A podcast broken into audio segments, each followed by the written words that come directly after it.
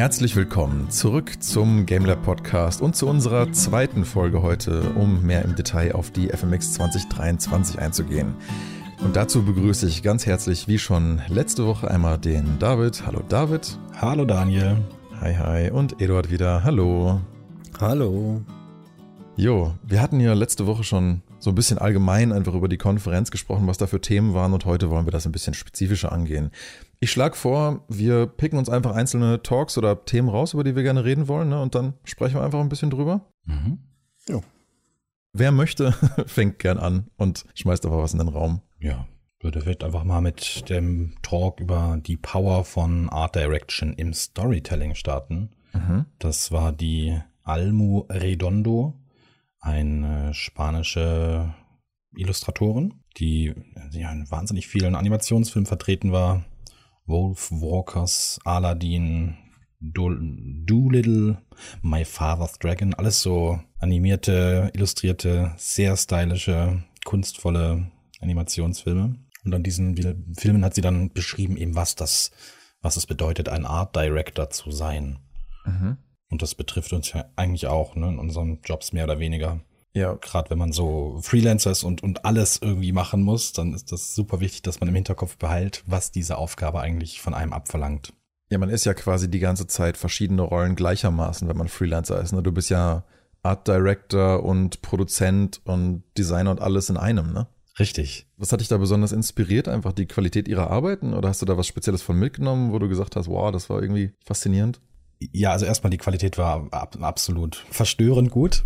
Und sie hat so einen schönen, so einen schönen Satz gebracht von Paul Klee, den kannte ich noch nicht. Äh, hier, äh, Arzt, äh, Kunst reproduziert nicht das Visuelle oder das Sichtbare, sondern sie macht sichtbar. Mhm. Inwiefern? Also, was macht die sichtbar? Einzelne Details oder wie ist es gemeint? Ich finde das gerade vor allem im Kontext der KI-Diskussion sehr spannend, ne, dass wir, dass hier eine, ein, ein Prozess gemeint ist, der nicht nur reproduziert oder remixt, sondern Dinge erscheinen lässt. Äh, okay. Und was hast du davon für dich so äh, mitgenommen? Erstmal die Verantwortung erstmal, die wir als Designer, als Illustratoren, Gestalter haben und auch die, äh, die diese ja, die Möglichkeit einfach, dass wir Dinge, das heißt ja auch das Wort Illustration, illustrieren heißt ins Licht bringen. Mhm, mh.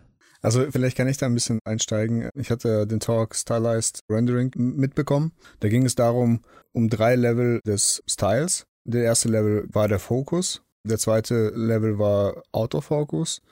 Und der dritte Level war quasi, dass Dinge im Hintergrund verschwinden oder verschwimmen mit dem Hintergrund. Um quasi Dinge in den Fokus zu bringen, waren die sehr stark ausgeprägt oder koloriert. Die Dinge, die nicht im Fokus waren, waren dann nebensächlich. Und somit war quasi der Fokus auf dem, was besser dargestellt war und da fiel auch, fällt das Auge direkt da drauf. Also das verstehe ich dann unter illustriert mehr oder weniger, weil du dann das Licht auf das Objekt, was du im Fokus haben willst, scheinen lässt. Hm, das ist ja ein bisschen wie bei Game- und Level-Design dass da, was einem als Betrachter und Spieler gar nicht so oft auffällt, aber dass man oft über lichter oder kontraststärkere Bereiche irgendwo hingeleitet wird. Man denkt sich dann so gerade in hektischen Szenen, jetzt wie in dem Beginn von The Last of Us, in dem Prolog, da rennst du ja auch durch diese Straßen und irgendwo ist mal ein Feuer und dann hier ist da wieder ein Zombie und dann musst du wieder ausweichen. Und wenn man genau darauf achtet, dann führt dich die ganze Zeit immer irgendeine, irgendein Licht oder irgendein heller Kontrast so als Fokus durch die Welt, sodass du gar nicht merkst, dass du durch ein Schlauchlevel rennst, weil es einfach gute Fokuspunkte setzt, die dich führen. Mhm. Und das mhm. fand ich irgendwie klasse, weil das funktioniert ja dann anscheinend eben nicht nur im Film, wenn man zeigen möchte, hier guck da mal hin, hier ist gerade was Spannendes, sondern auch in interaktiven Kontexten. Ich glaube auch gar nicht, dass es darum geht, hier ist was Spannendes, guck hier hin. Du guckst automatisch dahin, weil es einfach äh, detaillierter ist und mehr Farben zu sehen sind in dem Bereich und dann fällt dein Auge automatisch schon dahin, ohne dass du es bewusst machst. Hattest du nicht auch ähm, was ähnliches mir erzählt nach dem Talk zum Thema, wie hattest du das genannt, der Attention Catcher? Also warum man manchmal nicht feststellt, dass Proportionen von Körpern falsch sind, weil man zu sehr auf die Augen guckt oder sowas? Ja, ja genau. Da wurde Muhammad Ali quasi nachgestellt, nachgebaut in 3D. Mhm. Und den Machern sind die falschen Proportionen des Körpers gar nicht so richtig aufgefallen. Erst nachdem die die Augen verblendet hatten, also mit so einem schwarzen Balken. Dann quasi der Fokus-Catcher diese Augen, auf die sich der Mensch automatisch fokussiert, quasi ausgeblendet war und dadurch dann andere Dinge mehr in den Fokus geraten sind und man mehr dann die falschen Proportionen gesehen mhm. hat als vorher.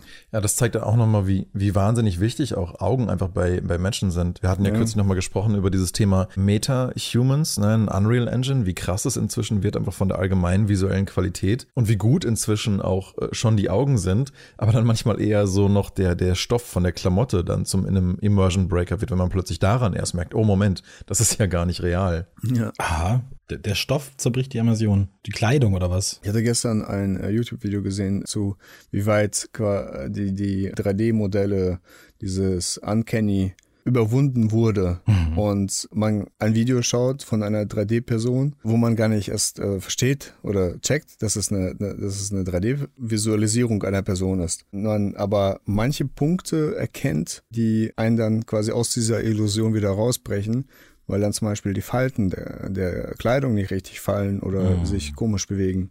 Ja. Mhm. Und ähm, man das an dem Gesicht schon fast gar nicht mehr sehen kann, ob das mhm. echt ist oder nicht. Hm. Aber ich finde schon krass, dass wir technologisch jetzt an so einem Punkt sind, wo du dir wirklich die Punkte rauspicken musst, an denen du noch erkennen kannst, dass was nicht mehr echt ist.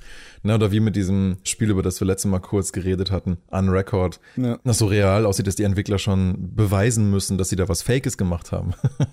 Fand ich einfach super witzig. Also wie krass einfach, gerade so seitdem ich jetzt seit 13 Jahren diese Konferenz eigentlich begleite, wie viel sich da einfach nochmal getan hat in der visuellen Qualität. Also vor allen Dingen auch in Realtime-Kontexten. Mhm. Sonst könnte man heute, glaube ich, auch gar nicht die Unreal schon für Filmproduktion nutzen, weil Renderqualität war, war ja vor zehn Jahren eigentlich schon Fotorealismus möglich und sah ja auch da so ein Film wie Avatar, der ist ja noch älter, auch schon richtig realistisch aus. Aber dass das jetzt auch in Realtime geht, also wirklich in Engines, das finde ich echt schon, schon heftig. Mhm. Und das ist ja auch überhaupt der Grund, unter anderem denke ich, warum man das jetzt als Produktionstool auch nutzen kann. Also Live-Engines, irgendwas auf LED-Wände projizieren lassen, um das dann quasi abzufilmen. Das ist dann quasi dein fertiger Film. Ja?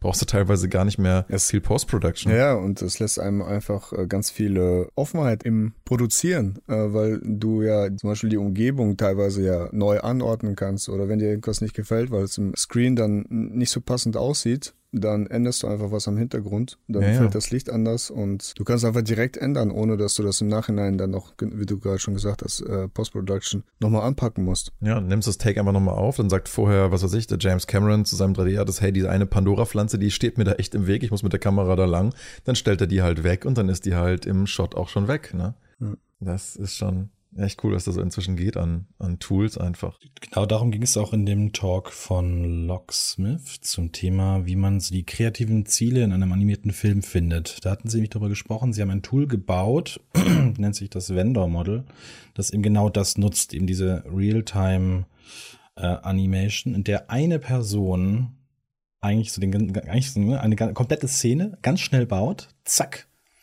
um herauszufinden, ne, was, was ist, was will die Szene eigentlich sagen, wo sind die Probleme und stimmt äh, auch das, was der Film in dem Moment zeigt, mit der Vision des Kunden überein. Mhm. Und er hat da gemeint, so, es ist ganz wichtig zuerst, ne, erstmal lerne deinen, deinen Film kennen, bevor den, hier, learn about your film before you make your film.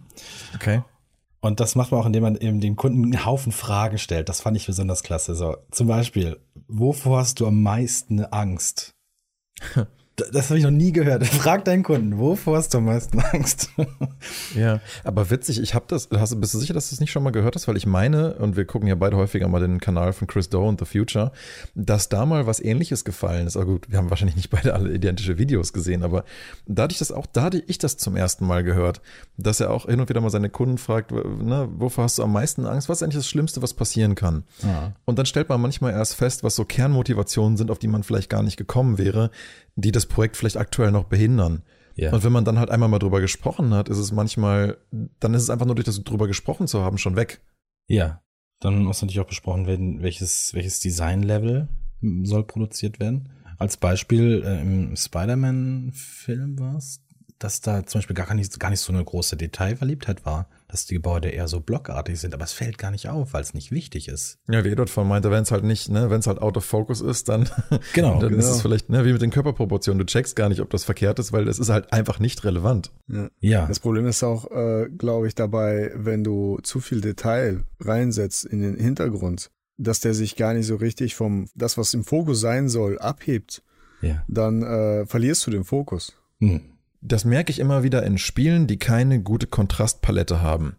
Ich dachte ja irgendwie ursprünglich, Diablo 3 wäre mir also jetzt mal als, als Game-Beispiel, ich dachte, Diablo 3 wäre mir immer einfach nur zu bunt und das, das passt irgendwie so nicht und so hat doch Diablo nicht auszusehen. Und ich habe dann aber gemerkt, als ich erste Videos jetzt zu Diablo 4 gesehen habe, das verschwimmt alles zu sehr in der gleichen Farbpalette und war mir alles zu grau. Also keine Ahnung, der Release ist ja nur noch einen Monat hin ungefähr, aber kann sich ja noch ändern. Nichtsdestotrotz, mein Ersteindruck damals vor einem Jahr, bin ersten releaseden Videos war halt so, das geht alles zu sehr in grauer Matsche unter. Und das fand ich gar nicht so gut. Dann habe ich Diablo 3 nochmal angeschmissen und dachte mir so, ja krass, wie gut eigentlich da entsprechende Farben und Kontraste aufeinander abgestimmt sind, auch wenn es dem einen oder anderen vielleicht zu bunt ist.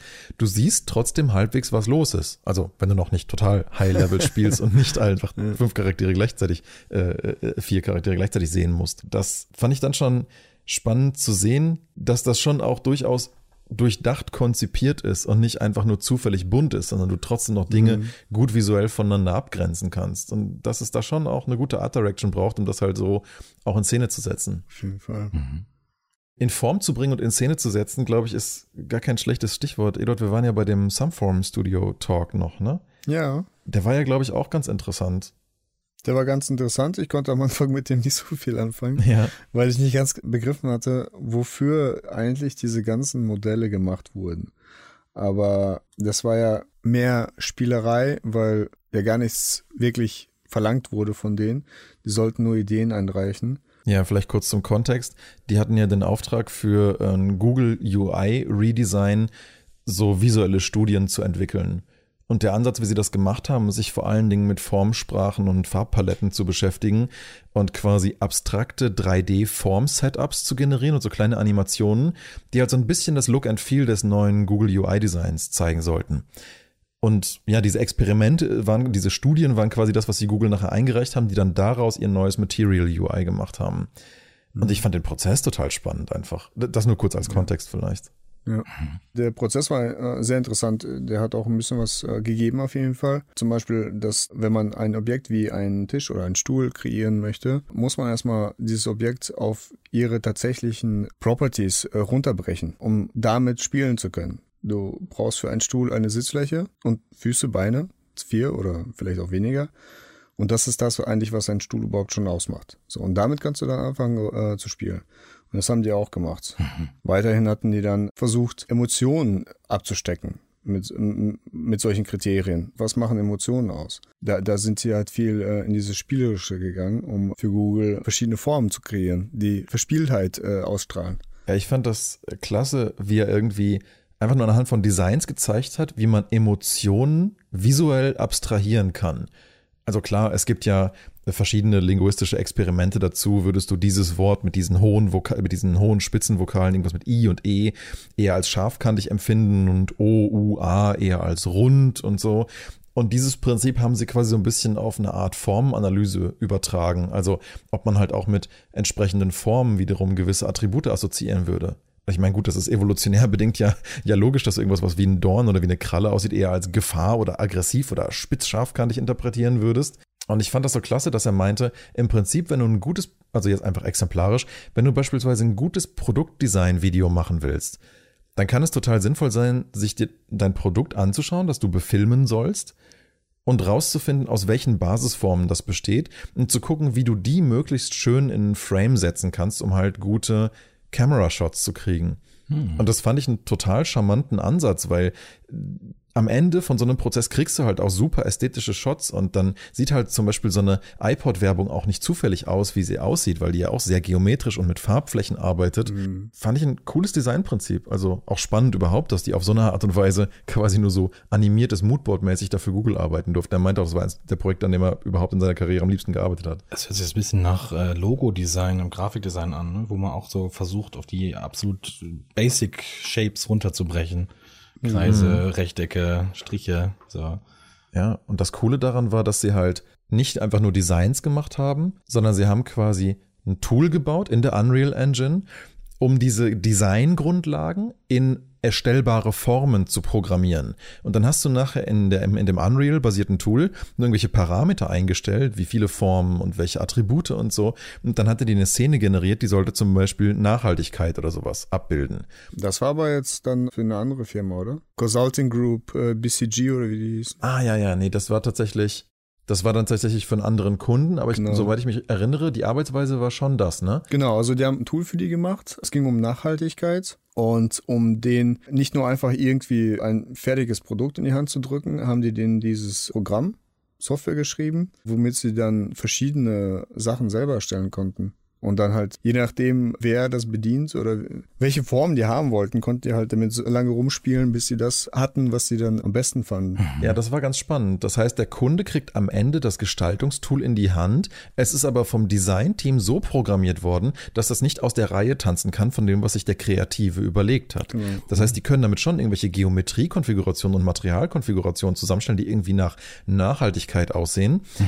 Aber die können nie gewisse die programmierte Design-Guidelines überschreiten und halt haben nicht so viel Randomness, wie man das sonst vielleicht von Midjourney jetzt kennt. Du kannst damit dann halt nicht irgendwas machen, sondern nur für dein Thema auf deine Firma gebrandete Formästhetiken generieren lassen. Und das fand ich irgendwie einen richtig coolen Ansatz irgendwie. Auf jeden Fall. Wow. Ja, halt durch Regler einfach nur, ne? Weil du gibst dem Kunden quasi die Freiheit, selber sich sein präferiertes Design auszusuchen, aber deine Kontrolle als Designer liegt quasi in der Entwicklung des Tools und nicht so sehr in dem, was du dem Kunden als fertiges Design lieferst. Ach krass. Hm. Und das funktioniert wahrscheinlich auch erstmal nur in so ganz abstrakten Kontexten, weil sonst ist es wahrscheinlich für ein konkretes Layout einfach schwierig, irgendwas zu generieren. Aber ich fand für diesen konkreten abstrakten Kontext hat das richtig, richtig gut funktioniert. Das war richtig, unterhaltsam, spannend, mal was, mal was ganz anderes. Also, ja. was ich vor allen Dingen toll fand, ein Talk, aus dem man wirklich was mitnehmen konnte als Arbeitsansatz. Weil ich habe oft so das Gefühl, dass auf so einer Konferenz so ganz viele Talks dabei sind, die sind halt dazu da, dass jemand zeigt, wie cool er und seine Firma sind, aber du dann halt nicht so richtig was daraus mitnehmen kannst. Und dann ja. wird es halt eher mhm. zu so einer Werbeveranstaltung und man schreibt es dann irgendwie auch vergleichsweise wenig auf, finde ich, in solchen Talks. Ja, aber das, mhm. was auf jeden Fall mitgeschwungen hat äh, bei sehr vielen Talks, war diese Add-ons für äh, verschiedene Programme zu schreiben, um äh, sich das Leben zu erleichtern. Mhm. Wie zum Beispiel Houdini oder für Maxon. Die haben dann verschiedene Sachen vorgestellt, wie Framestore für das Federkleid eines Vogels und dann so schön erklärt, das war für Houdini. Und am Ende, ja, das, das ist ein Programm, was wir dafür geschrieben haben und äh, ja, ist aktuell nicht zugänglich für Außenstehende, ist halt ja. unser Programm, ne? Aber, ähm, Aber wir sind cool und haben es geschrieben. Ja, genau, so, so, so kam das am Ende irgendwie so ein bisschen rüber. Aber das Prinzip bleibt das gleiche, ne? Man hat gelernt, viele Unternehmen, gerade die größeren, schreiben sich eigene Gestaltungstools. Genau. Also du hast halt dieses Basisprogramm, das schon sehr viele Sachen ermöglicht, wo man vieles basteln kann.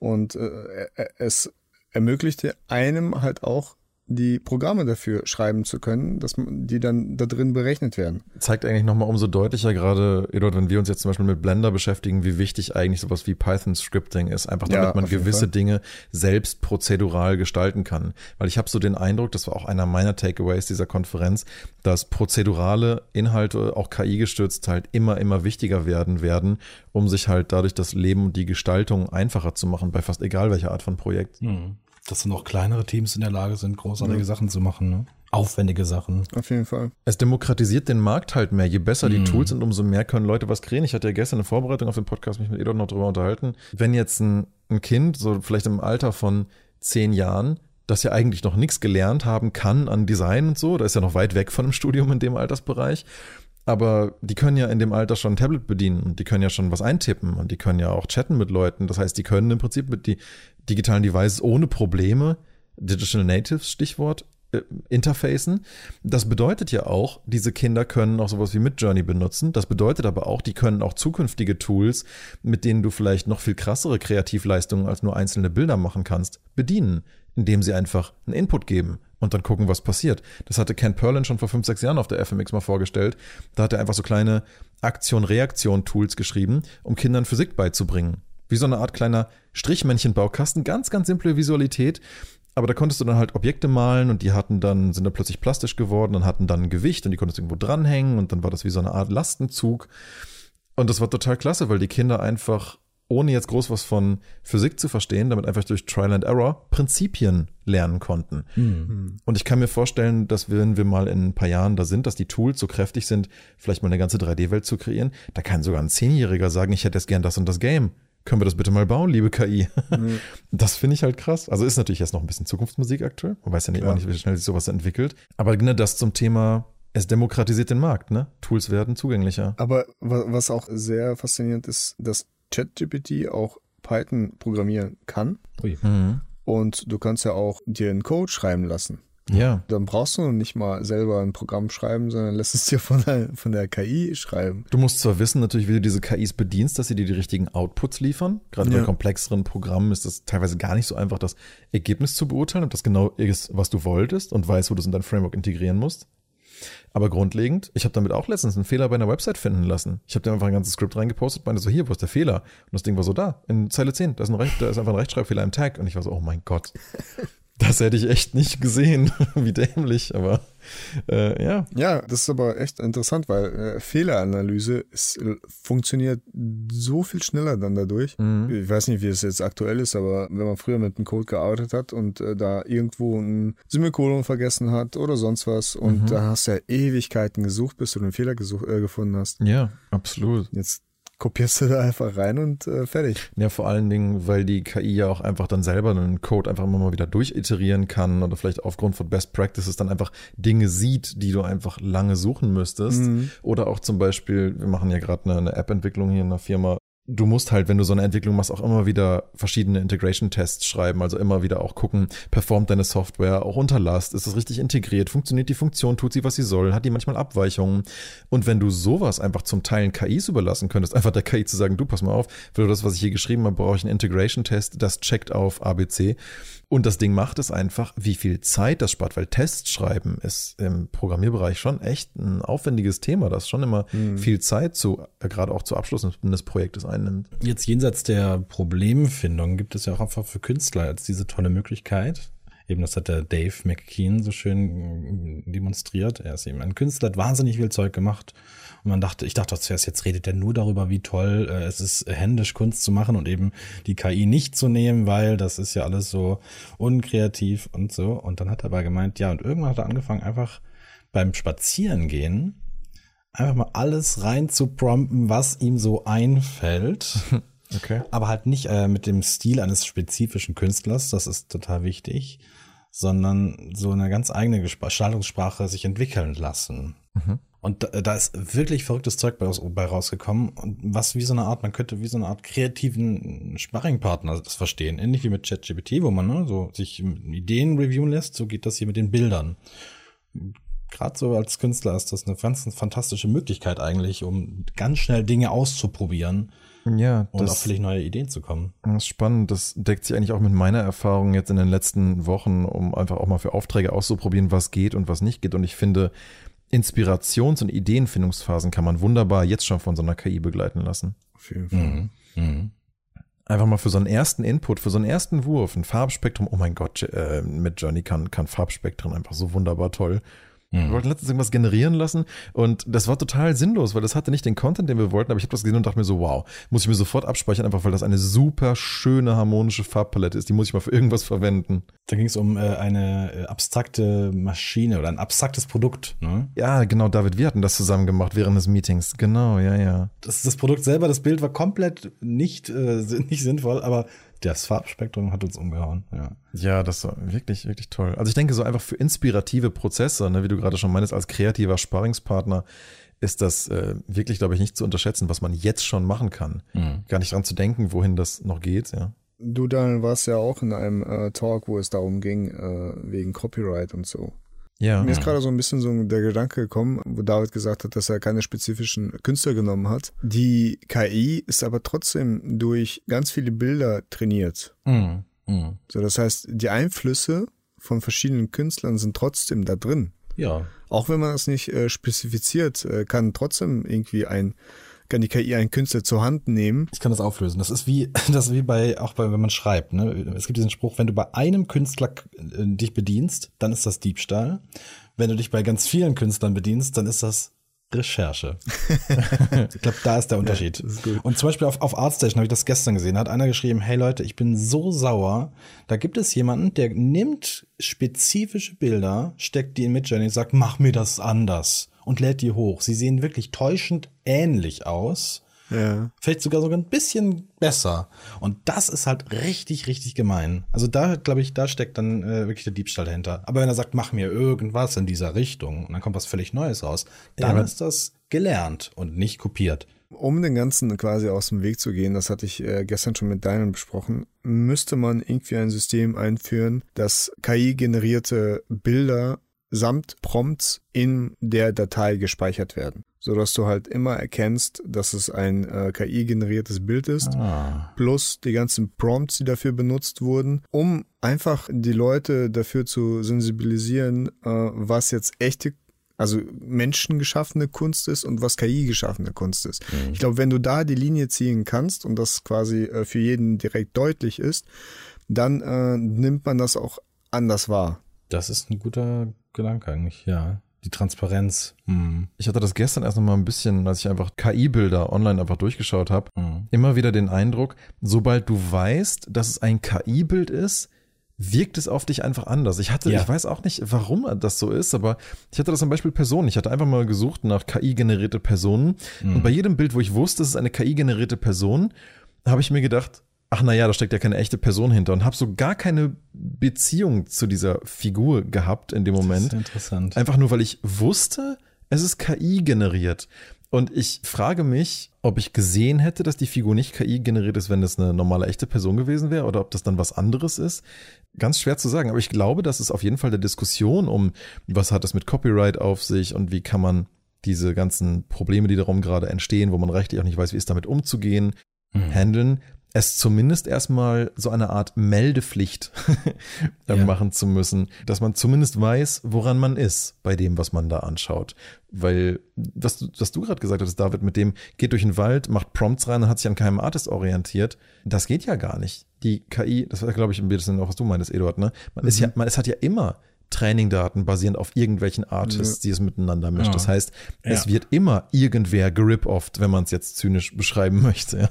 Oder eine Mischung aus allem, ne? Aber das machen, aber das machen doch Künstler auch. Also Künstler kopieren sich grundsätzlich immer äh, voneinander ab. Also das so ist es einfach. Die, die ganze Renaissance hat ja eigentlich nur sich so entwickelt, wie sie sich entwickelt hat, weil man ständig voneinander kopiert hat, Stile übernommen hat und versucht hat, das jeweils inkrementell weiterzuentwickeln. Dann fragt man sich natürlich in so einem Kunstgeschichte-Kurs später, hä, warum sehen die Bilder alle so ähnlich aus? Warum ist das wirklich so epochenabgrenzbar? Und das liegt halt einfach an diesem Prinzip, ne? Künstler kopieren sich gegenseitig. Ist doch heute kein Stück anders. Guck dir die ganze Shooter-Industrie an oder vor allen Dingen, wie sie vor fünf Jahren ausgesehen hat in, bei 3D-Games. Alles gritty Military-Shooter mit, äh, mit oliv, grün, braun, grauem Farbspektrum. Hauptsache schön ernsthaft und realistisch. Ja. Das ist doch die gleiche Kopiererei. Also wann hat das jemals anders funktioniert bei, mit Kunst? Ja?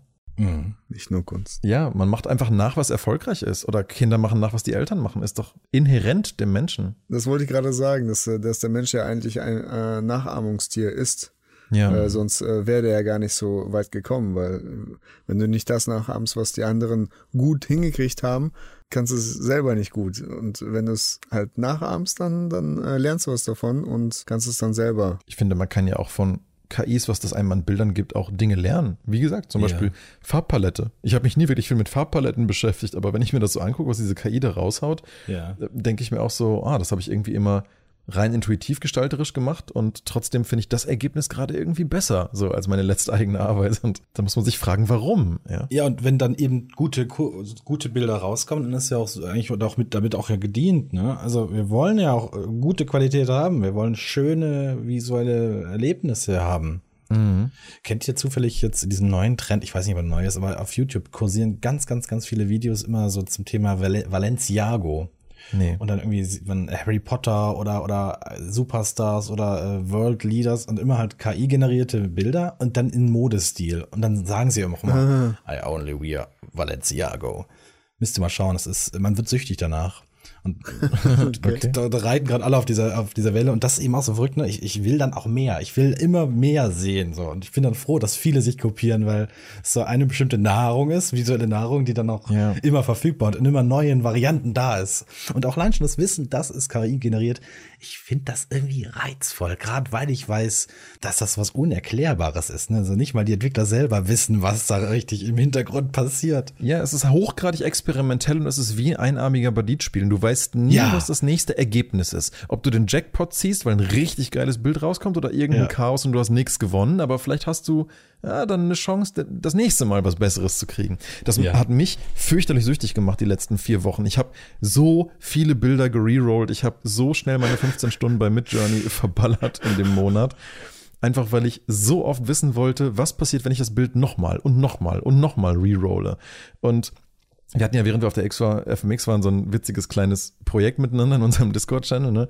Das, was wir versucht haben äh, zu machen, war, glaube ich, Roboter-Mädchen, die irgendwie eine Art Friedenspfeife raucht ja, oder so genau. zu erstellen. Cyberpunk Girl smokes äh, Peace Pipe. Ja, ja, genau. Und wir haben es versucht und versucht und das hat erst irgendwie nicht geklappt und dann meinte ich ja so, ach, lass mich das einfach mal ein paar Mal rerollen. Und dann habe ich die halbe ja. Nacht immer ja. wieder auf den Reroll-Button gedrückt und immer wieder Variations machen lassen, bis am nächsten Morgen ich dann irgendwann das Gefühl hatte, so, ah, Okay, ich habe jetzt zumindest ein, zwei Images, wo irgendeine Art richtig coole Pfeife bei rausgekommen ist, die auch noch passend am Mund sitzt und so. Hat zwar mhm. wahnsinnig viele Versuche gebraucht, aber in der gleichen Zeit, wo ich das gerollt habe, hätte ich es trotzdem nicht besser illustrieren können, weil ich es einfach nicht so hätte illustrieren können. Mhm. Oder vielleicht auch nicht die Idee gehabt hätte zu diesem Pfeifendesign. Ganz genau. Das sah wirklich sehr, sehr beeindruckend aus. Es war super präzise, aber es war ein langer Weg dahin.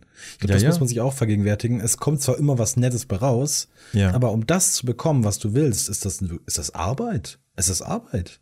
Ja, ja, und du musst halt, du musst halt die Zeit reinstecken, du musst halt die Ergebnisse bewerten können. Selbst wenn du stundenlang rerollst, musst du ja wissen, in welche Richtung du willst, ja. um auszuwählen, welches Bild du neu machen lässt. Also generell, das, das Thema ist einfach ultra spannend. Hat mich gar nicht gewundert, dass das, obwohl es nicht Konferenzthema war, in so vielen Diskussionen immer wieder aufkam.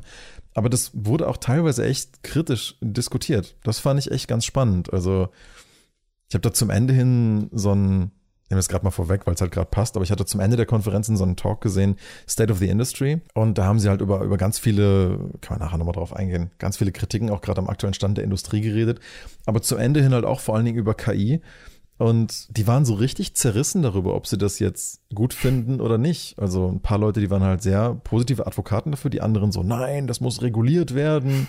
Aber die andere mhm. Seite ist so, ja, aber wie? Was willst du jetzt regulieren? So, aber wem benefitet das dann? Was haben wir dann davon? Hatten auch davon geredet, was ich vorhin schon meinte, dass halt generell Tools und Kreationen generell kreativer Art einfach demokratisiert werden könnten durch KI. Mhm. Ja, was ich auch einfach wichtig, witzig fand, Eduard, wir hatten ja kürzlich drüber geredet, über dieses Prinzip, dass jetzt gerade auch anlässlich des Tags der Arbeit, ne, dass damals ja dafür gekämpft wurde für die ähm, fünf Tage, acht Stunden Woche und man ja irgendwie auch damals dachte, ja, wenn jetzt mehr Technologie Einzug erhält, wird die Arbeit auch effizienter. Irgendwann sind wir vielleicht bei einer Viertagewoche. Alles wird dann irgendwie ruhiger. Das Leben wird besser, weil alles mehr automatisiert ist und so.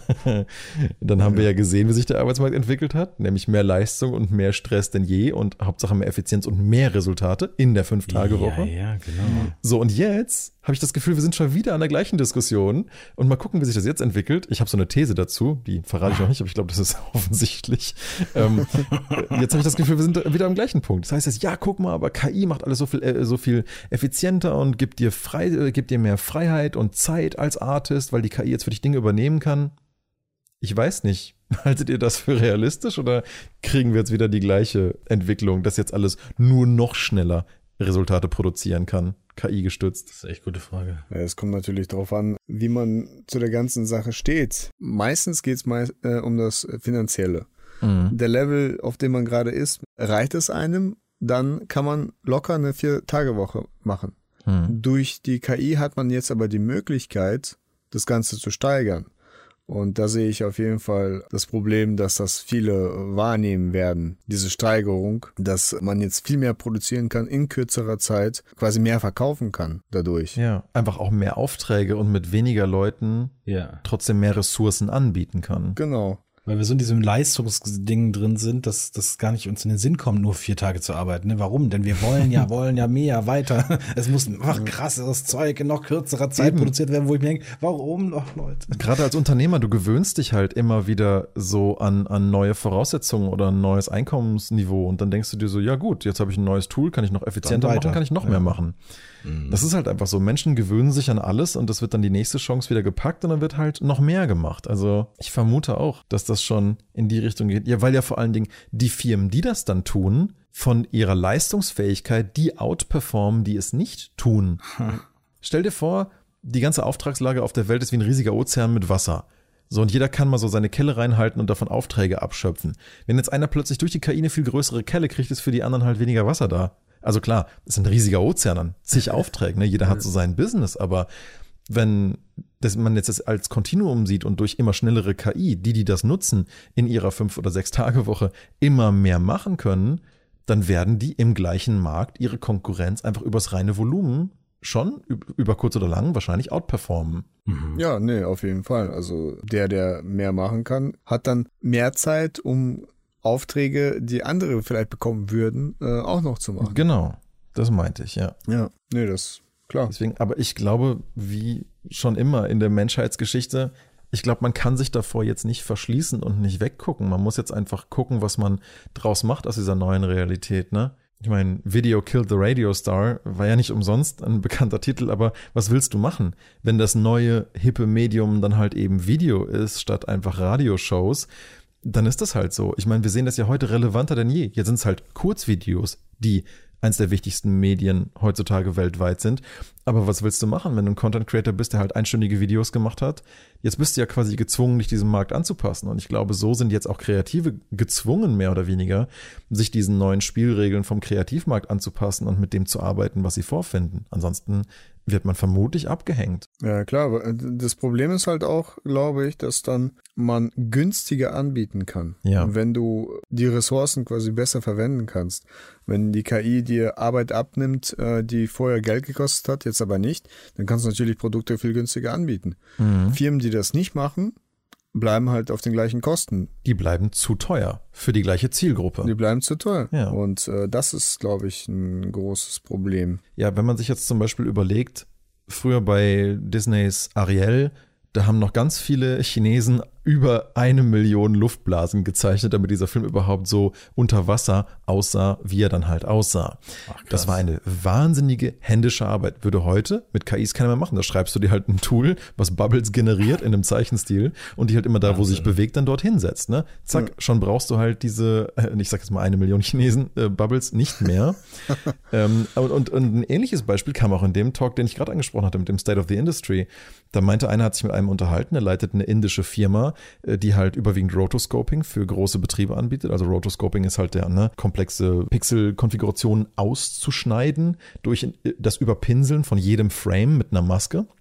Also das ist ja im Prinzip Rotoscoping. Und dazu gibt's jetzt halt ganz viele coole erste KI-Tools. Eduard, wir hatten ein sehr lustiges gesehen, wo der, der Typ hat einfach nur geklonte äh, Klone von sich selbst die ganze Zeit durchs Bild laufen lassen, die er wohl irgendwie alle mit seinem Tool da ausgeschnitten hatte vor einem Greenscreen. Oder ausschneiden lassen. Oder ausschneiden lassen, ja, genau. So, das war halt vielleicht ein bisschen die humoristische Komponente davon, aber wenn man sich jetzt überlegt, was das für den Jobmarkt, zum Beispiel von dieser einen indischen Agentur, von dem der Hugo Guerra hatte, der hatte sich mit einem unterhalten und der meinte halt, ja, ich habe halt eine Firma mit 3000 Indern, die machen halt Rotoscoping. Dann meinte er so, naja, aber es gibt ja jetzt neue AI-Tools, die Rotoscoping machen.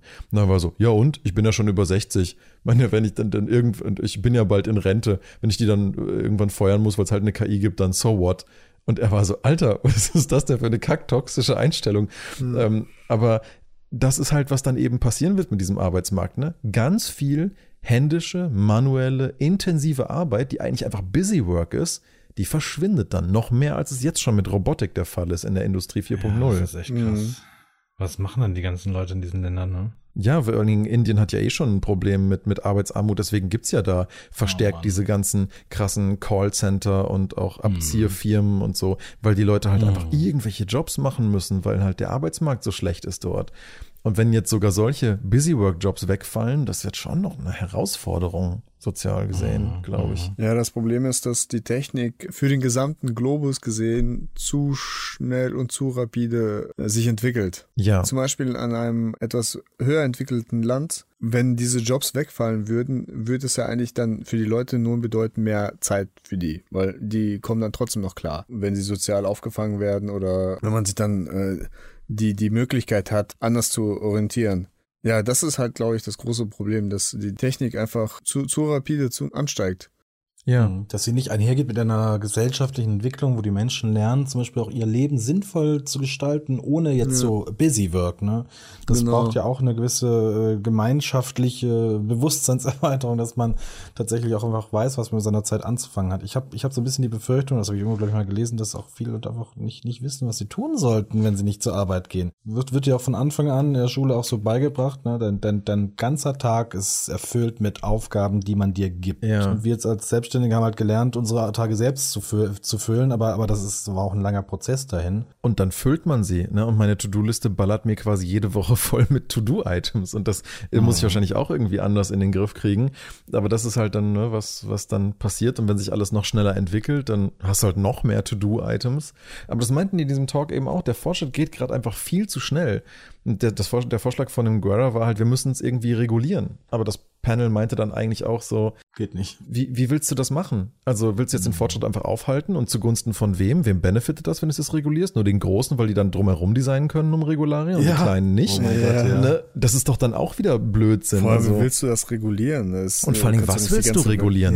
Willst du bestimmte Prompts verbieten? Willst du die KIs allgemein verbieten? Ja, schön, dann schreiben sich die ganzen großen Firmen wie Microsoft und Pixar und so ihre eigenen KIs und der Rest guckt in die Röhre und dann hast du wieder keine Demokratisierung vom Markt. Also hm ich meine, keine Ahnung, vielleicht wird die Gefahr auch ein bisschen überschätzt. Vielleicht sind wir auch gerade die, die halt von vor, ich weiß nicht genau, wann das war, aber als der erste Film rauskam, die halt im Kino saßen und Angst davor hatten, dass der Zug, der gleich auf sie zufährt, visuell sie überrollt.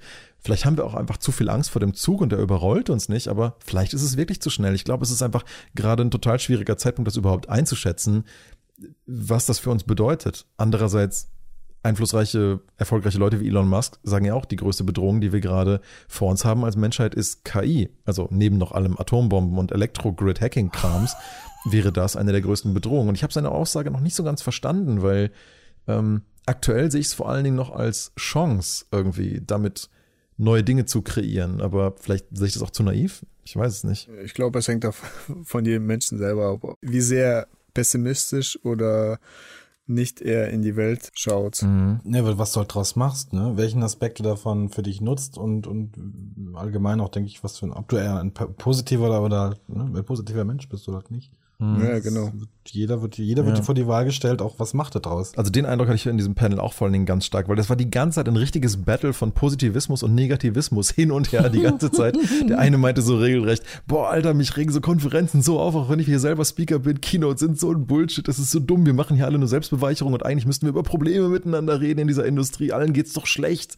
Und der eine war so, ja gut, das kannst du jetzt auch nicht so sehen. Ich meine, an sich arbeiten wir doch hier an, an coolen Sachen und diesen, das könnte doch eigentlich voll uns glücklich schätzen, in so einer coolen Branche arbeiten zu können. Also nein, das ist total kacke alles.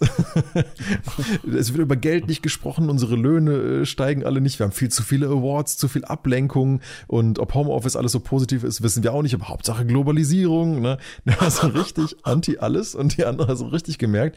Die haben die ganze Zeit so versucht, das irgendwie so in, in Waage zu halten. Was ich daran aber auf jeden Fall mitgenommen habe, ist, es braucht tatsächlich vielleicht mehr Diskussionen über Positives und Negatives, weil ja. Wenn man auf so einer Konferenz sich das alles anschaut, du nimmst am Ende schon mit, boah, krass, ist das alles cool und übertrieben gut. Und gerade als vielleicht jüngere Studenten, wie ich damals, mhm. die zum ersten Mal hingehen, sich auch denken so, boah, sind das alles krasse Firmen, sowas könnte ich nie umsetzen. Mhm. Mhm. Ich glaube, es braucht vielleicht auf so Konferenzen in Zukunft weniger Selbstbeweihräucherung, ja. mehr Austausch. Und ich habe so das Gefühl, dass dafür jetzt auch schon erste Weichen so ein bisschen gestellt sind, dass jetzt auch mehr so Themen wie wie kommt man eigentlich in die Branche rein, wie kann man einen guten Mentor finden und so, ähm, wie das mehr Einzug erhalten kann in diese Industrie, weil die merken ja auch, dass ihnen junge Talente fehlen, obwohl das Interesse an der Industrie nicht fehlt. Ja, das Interesse fehlt nicht, aber die, die äh, Motivation, das auch mhm. durchzuziehen. Oder auch die Zugänglichkeit, gerade wenn du irgendwie hier dieses eine Projekt, das Colin Payne vorgestellt hatte, in Transforming Animation Education von der Triggerfish Academy, die in Südafrika halt versuchen, durch Programme jungen Leuten dabei zu helfen, überhaupt ihre Design- und Visual Effects Portfolios aufzubauen und Leute zu vernetzen, oft einfach die Grundzugänglichkeit schon fehlt über nicht vorhandene Hardware oder keine Programmkenntnis oder halt, wie gesagt, niemanden, der einen anleitet.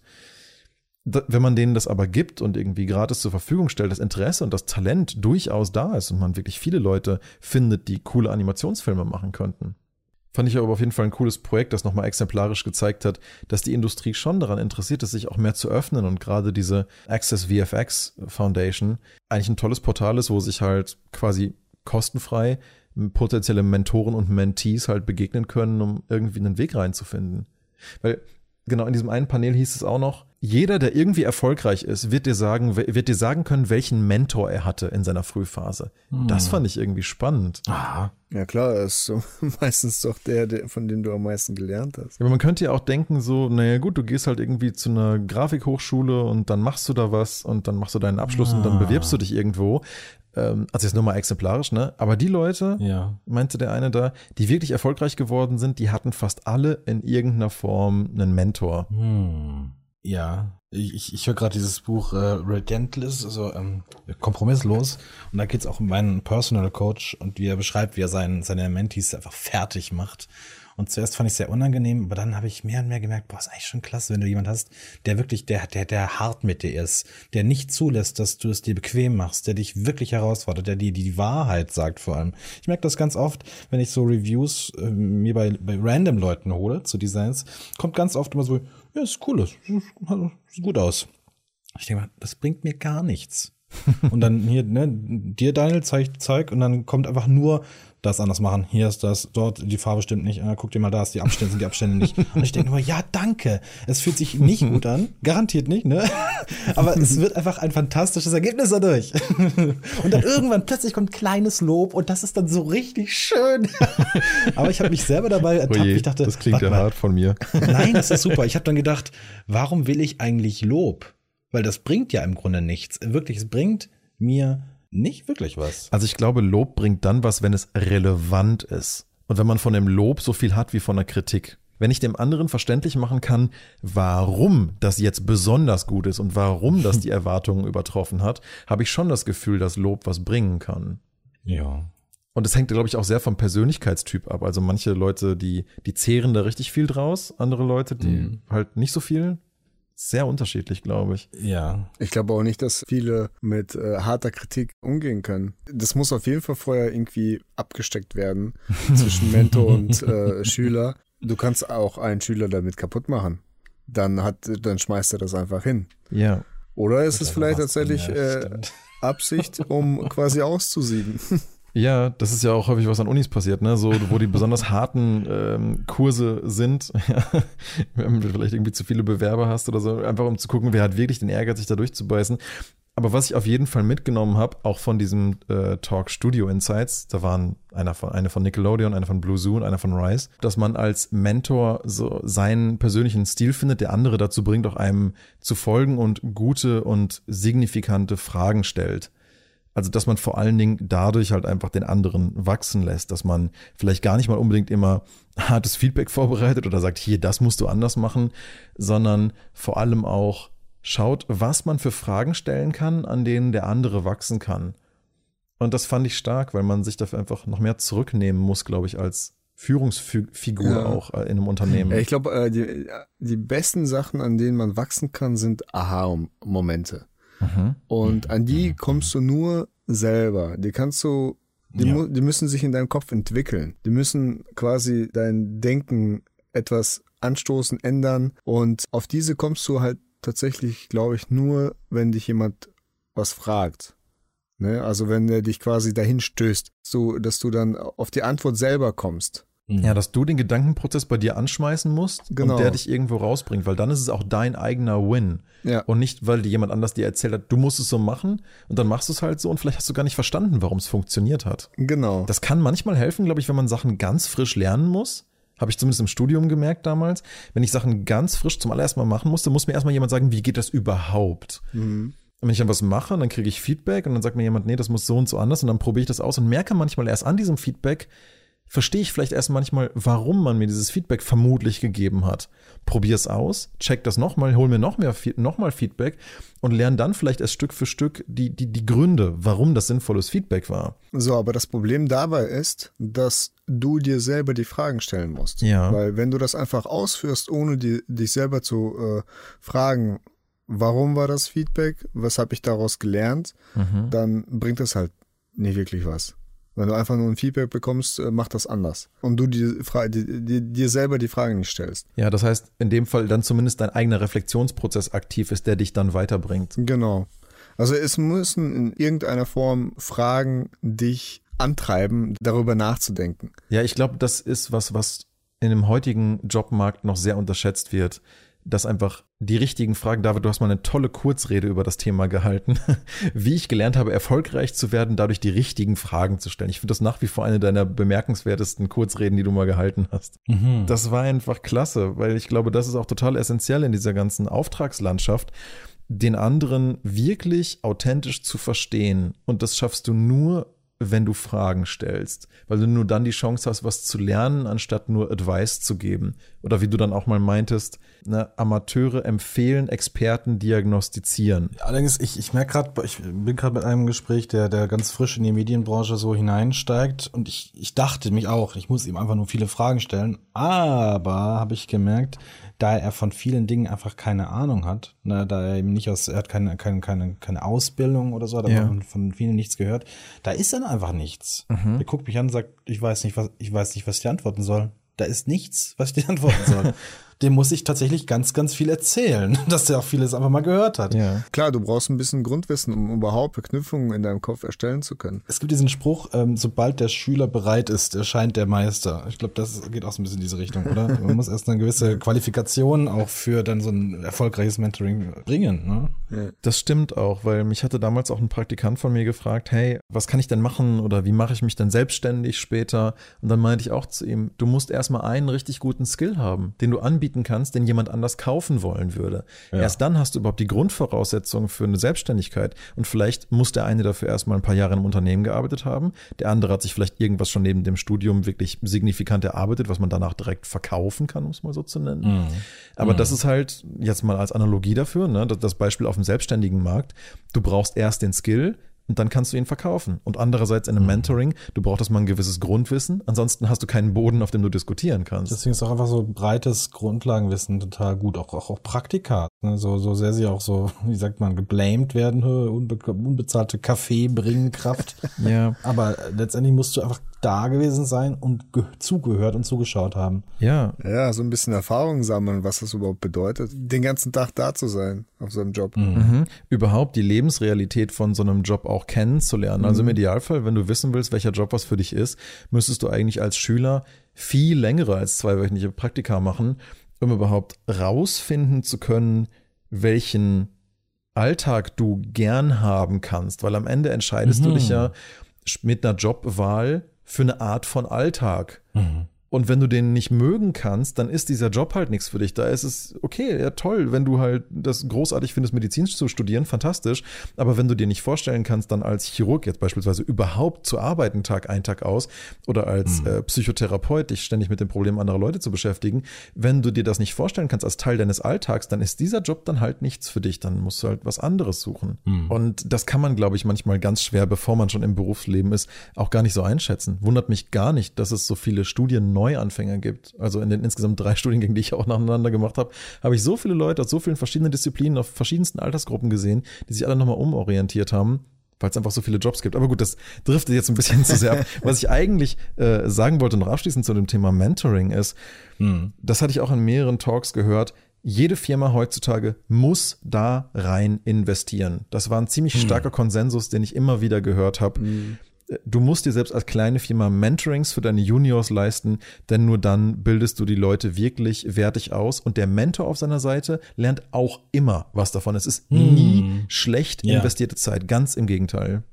Allein schon Dinge, die du für selbstverständlich äh, hältst oder dachtest, hast du total verstanden, einfach das nochmal so zu formulieren, ne? dass jemand äh, ohne Erfahrung das versteht, das macht was mit einem. ist wie so eine Neu Rekalibrierung. Deswegen gibt's ja auch im Programmierbereich das sogenannte Rubber Ducking. Das ist, wenn du einen Code geschrieben hast und vielleicht irgendein schwieriges Problem hast, wo du nicht findest, warum dein Code nicht funktioniert.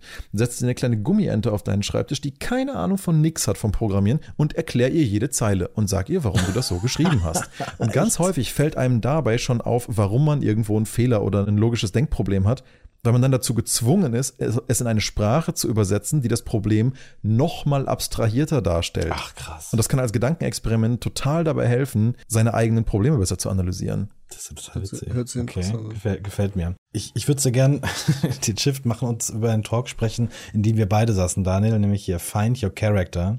Mhm. Den fand ich klasse, weil ähm, das, äh, ich finde, solche, solche Insights helfen, Filme nochmal mit einem größeren Bewusstsein schauen zu können.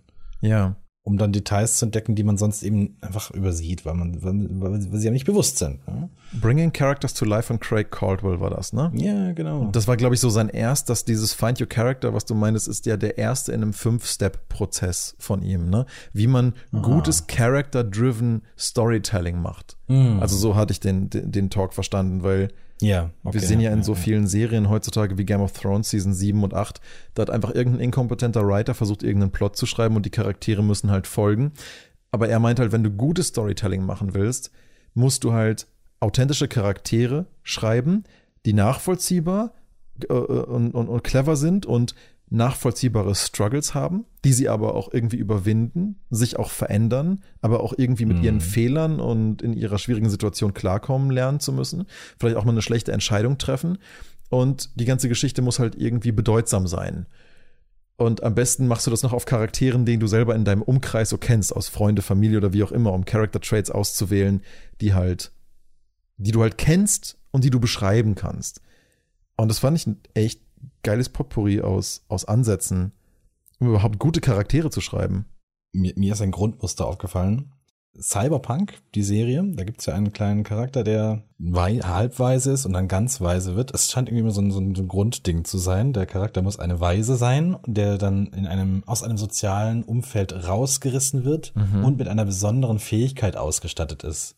Im in Cyberpunk kann er ein bestimmtes eine bestimmte technische Applikation in seinem Körper sehr gut ohne Probleme äh, tragen und ist damit sehr, sehr mächtig. Im Herr der Ringe ist es der Frodo, ne, der rausgerissen wird aus dem Auenland und den Ring besonders gut tragen kann. In Harry Potter ist es zum Beispiel so, dass er, der Harry dann auch eben in, plötzlich in ein völlig neues, in ein neues soziales Umfeld kommt und dann eben diese besondere Beziehung zu Voldemort hat, Voldemort hat. Und so, das finde ich so klasse. Das sind, das sind so Muster, die funktionieren sehr, sehr gut. Und wenn du das weißt, dann entdeckst du die irgendwie überall. Ja, Ganz oft ist es halt einfach diese typische Heldenreise. Da ist jemand, der kriegt irgendeinen Call to Action, vielleicht noch irgendein magisches Artefakt, dann hat er irgendein Problem zu lösen und dann versucht das einmal und dann fällt er und dann muss er irgendwas davon lernen und dann versucht das nochmal und dann schafft er es, das Problem zu überwinden und dann ist Conclusio. Also das ist ja wirklich Ich finde in das großartig. so vielen Erzählungen immer das gleiche Muster, aber es funktioniert halt. Es ist halt eine Geschichte, Ja. diese Art von Struggle-Prozess und Überwindung von Schwierigkeiten, mit denen die meisten Leute halt was anfangen können, weil das ist halt das echte Leben, ne? Du hast ständig Probleme, die du irgendwie lösen musst. Ja. Am schönsten fand ich auch das Bild von Russell aus dem Film oben. Der hat ja diese, diese Binde mit all den kleinen Badges. Und genau da, wo sein Herz darunter schlägt, da fehlt, wir sind den Senioren behilflich, Abzeichen. Das war mir gar nicht bewusst, dass das eigentlich so, äh, dass dieses Abzeichen vervollständigt sein Herz. So als das wäre zum Beispiel, wo ich dachte, hey, Moment mal, das ist mir gar nicht aufgefallen. Die allein diese Platzierung. Ja. Und dass das sein, seine kleine Heldenreise ist.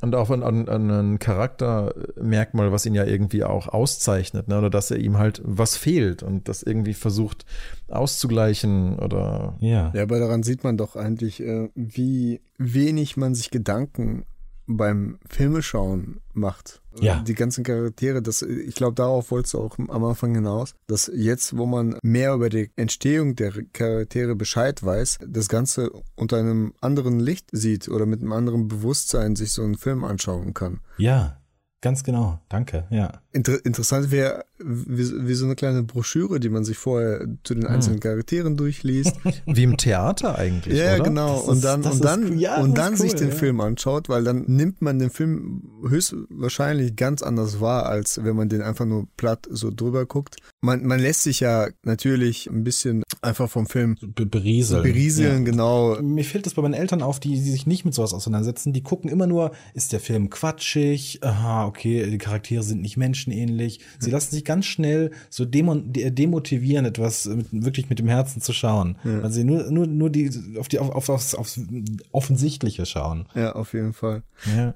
Nee, also worauf ich hinaus wollte, ist, dass normalerweise guckst du einen Film und lässt dich einfach von ihm unterhalten, mhm. ohne dir groß Gedanken drum zu machen. Aber es mhm. ist halt auch super interessant, den Film unter der Prämisse zu schauen, dass du über die ganzen Charaktere Bescheid weißt, mhm. was deren Antriebe sind, was der Erfinder des Charakters sich bei einigen seiner charakteristischen Merkmalen überhaupt gedacht hat. Ja. Weil dann, dann ist es, glaube ich, dann auch einfach nicht nur Unterhaltung, sondern interessante Unterhaltung. Mhm. Dann ist es auch ein Auseinandersetzungsprozess, der dir vielleicht auch auf eine andere Art und Weise nochmal mehr Inputs mitgibt. Ich ja. fühlte mich gerade erinnert an ein vielleicht etwas primitives Beispiel, aber es fiel mir trotzdem ein. Ich habe früher immer den, den neuesten Tekken-Teil gekauft. Edward, wir haben das ja auch immer mal wieder zusammen gespielt, ab Tekken 3. Ne? Ja. Und ich, das erste, was ich immer gemacht habe, hast du vielleicht nicht mitbekommen, aber wenn ich ein neues Tekken gekauft habe, habe ich, und damals gab es ja noch bunt gedruckte Spielanleitungen, das kannst du ja heutzutage ganz vergessen, gibt's ja gar nicht mehr, ähm, habe ich mir die immer genommen und zu jedem Charakter aus dem Fighting Roaster alle durchgelesen und angeguckt, na, was Ach, haben die so für eine Backstory und was haben die so für Interessen und was haben die so für Details an den Klamotten und so. Okay. Und ich fand das total spannend irgendwie. Und dann erst mit diesem Vorwissen in das Game zu starten. Klar, es ist primitiv, weil es nur ein Fighting-Game ist. Und trotzdem hatte ich zu jedem Charakter schon ein bisschen mehr Wissen und hatte meine eigenen Gründe, warum ich den dann für einen Kampf selektiert habe, weil ich mich damit vielleicht irgendwie mehr identifizieren konnte oder die Figur irgendwie witzig fand oder was auch immer. Und das war mhm. nur ein Fighting-Game und das hatte für mich trotzdem schon Benefits. Also mhm. ich finde die Idee äh, echt großartig. Und ja, nee, gerade bei RPGs, Dragon Quest 8 hat ja auch noch eine bebilderte Spielanleitung. Kannst du vorher schon bisschen über die Charaktere lesen. Und klar, vielleicht spoilerst du dich, weil der eine oder andere schon drinsteht, der ist später der Party joint. Aber du freust dich vielleicht die ganze Zeit schon auf die Figur, weil du weißt, wer da kommt und wie das die Dynamik der Gruppe verändern wird. Wie cool das früher war, so ein Spiel zu kaufen. Und dann hast du erstmal so diese Anleitung da drin. Ne? ja. Und dann blätterst du die, äh, durch die Anleitung und äh, die Erwartungen für das Spiel wachsen einfach schon durch das Durchblättern dieser Anleitung. Ja, also das krasseste, was ich glaube ich je gesehen habe, war Nino Kuni, die ähm, Version mhm. für den DS im Japanischen. Mit dem Zauberstab. Es gab das gesamte Zauberbuch dazu. Mhm. Und in der japanischen DS-Version war das nicht nur so wie ein Gimmick wie bei der PS4-Version später für den europäischen Markt, sondern du musstest dieses Zauberbuch wie ein Zauberbuch benutzen und dann auch versuchen, die entsprechende Zauberform aufs Display zu malen mit dem Stylus, mhm. um in der entsprechenden Situation den richtigen Spell zu finden. Aber du musstest halt wie ein Zauberlehrling in deinem Buch Buch blättern, den richtigen Spell mit der richtigen Geschichte und Beschreibung dazu finden, um mm. überhaupt selber drauf zu kommen, durch diese Zauberbuchrecherche, was gerade der richtige Einsatzzweck ist und für wen und warum. Ja. Und das alles noch gepaart mit so super schönen Tusche-Illustrationen. Finde ich ein bisschen schade, dass das bei diesem ganzen rein digitalen Gaming-Zeug so verloren gegangen ist, weil wie du schon mhm. sagst, das war ein richtiges Erlebnis. Ein richtiges Erlebnis, diese Anleitung vorher durchzublättern. Oh. ja. Oder halt so ein Buch einfach, ne? Richtig und heute kriegst du einfach so eine Plastikhülle mit einem kleinen Code-Schnipselchen. Also kriegst du eine Hülle, wo hier hätte ihre Blu-ray sein können. Hier ist dein Code. Also eigentlich könnten wir uns auch die Hülle sparen. Warum hast du nicht gleich im Store gekauft? So, ne, das ist einfach was ganz anderes. Und das passt vielleicht auch so ein bisschen wie dem, was ich hier auch auf der Konferenz viel gesehen habe. Diese Zerrissenheit zu dem, ob man jetzt gut oder schlecht findet, wie sich diese ganze Industrie verdigitalisiert und verglobalisiert hat. Mhm. Gerade auch am Beispiel Mentoring. Ja. Weil mhm. du halt einfach mit den Leuten nicht mehr im gleichen Raum ganz oft sein mhm. kannst. Gerade bei globalisierten Firmen, die finden das zwar geil, jetzt rund um die Uhr so Schichtarbeitmäßig alle Studios rund um den Globus für sich arbeiten lassen zu können. Mhm. Aber du hast jetzt viel mehr Meetings, es ist viel weniger menschlicher Kontakt und dadurch wird halt, wie ich ja im letzten Podcast schon meinte, passives Lernen schwerer. Es geht halt einfach so viel in den Zwischentönen dadurch auch, auch verloren. Also Prozesse, die sich einfach verändern, die zwar jetzt effizienter und schneller vielleicht sind, aber weiter abstrahiert von der eigentlichen echten Realität von jedem Menschen, nämlich halt mit anderen gerne in einem Raum eigentlich sein zu wollen und gemeinsam in der Gruppe auch was zu lernen. Ja, ich glaube auch dieses Mentoring, auch wenn einfach nur kein Mentor da ist, sondern einfach nur ein paar Leute da zusammensitzen und zusammenarbeiten ja. an einem Projekt, das kann auch schon Mentoring sein untereinander, mhm. wenn jeder quasi sein wie, Wissen. Wie machst du das? Krass, äh, das geht. Genau. So. Ja. Zeig mal den Move. Genau, ey. wie in so einer so, ne? Studentengruppe ne? damals im Semester, so ein kleines Grüppchen von sechs, so, hä, wie hast mhm. du den Effekt hingerichtet? Voll geil. Ja. Wie die Angelique Jan von Nickelodeon auch meinte, eigentlich kann jeder jeden mentorieren. Mhm. Du kannst von jedem ja. was lernen, du musst nur richtig hingucken und zuhören. Mhm. Das ist eigentlich ein das ein schönes, schöner Abschluss eigentlich. ja, ich glaube, es gibt noch wahnsinnig viele Themen, über die wir hier noch tagelang reden könnten, aber auf jeden Fall. Können, können auch gerne an der Stelle mal zum Ende kommen, sind ja heute schon lange dabei. Das hat mich riesig gefreut, mit euch auf der FMX dieses Jahr zu sein. Vielleicht machen wir noch mal irgendwie eine Sonderfolge dazu, vielleicht auch in ein paar Monaten, wenn wir gesehen haben, wie das, was wir jetzt die letzten Wochen beobachtet haben, sich so ausgewirkt hat in der Industrie. Vielleicht noch mal so einen etwas späteren Rückblick, ne? Auch auf das gerade, was mhm. jetzt mit KI und so passiert. So ein Real Reality-Check, das wäre echt nicht schlecht, ja. Ja, einfach nochmal so ein mittelfristiges Review der Erkenntnisse dieser Konferenz. Mhm. Vielleicht auch, äh, was wir äh, davon mitgenommen haben, wie sich das auf uns ausgewirkt hat. Auch in unseren Arbeitsalltag. Mhm, genau, ob das wirklich einen Impact hat oder, mhm. oder ob wir uns also einfach nur gerade cool inspiriert fühlen und dann irgendwie ja. in ein paar Monaten merken, oh, irgendwie haben wir gar nichts draus gemacht, ne? Ja. Das ist, finde ich, super interessant, weil das ja. war ja mein Haupteindruck, dieses, boah, ich bin so geladen und möchte jetzt eigentlich so, ne? Und dann bist du zu Hause in deinem genau. Alltag und dann merkst du, wie das so mit jedem Tag dann, nachlässt. Das ist total Genau, traurig. du verlierst immer oh mehr Gott. Erinnerungen an die Talks, du fällst doch wieder in alte Muster zurück und machst dann doch wieder äh, nach Schema A und B deine Projekte runter, weil das ist halt schon ist, was du kennst. Oh. Also ich habe schon ein paar Sachen umgesetzt. Das ist doch cool. Äh, lass uns das gern weiter, weiter reviewen. Ich habe mir auf jeden Fall einiges auch für das Thema Mentoring und so mitgenommen. Bin ich mal gespannt, ob ich schaffe, das so umzusetzen. Ja. Ich glaube, wir haben viele tolle Erkenntnisse und mhm. Kreativinputs gesammelt und freue mich, das mit euch in der mittelfristigen Zukunft weiter zu besprechen. Jo, super. Wunderbar. Alles klar. Dann würde ich sagen, macht's gut, bis demnächst und ja, bis zum nächsten Podcast. Bis dann. Bis dann. Ciao. Ciao.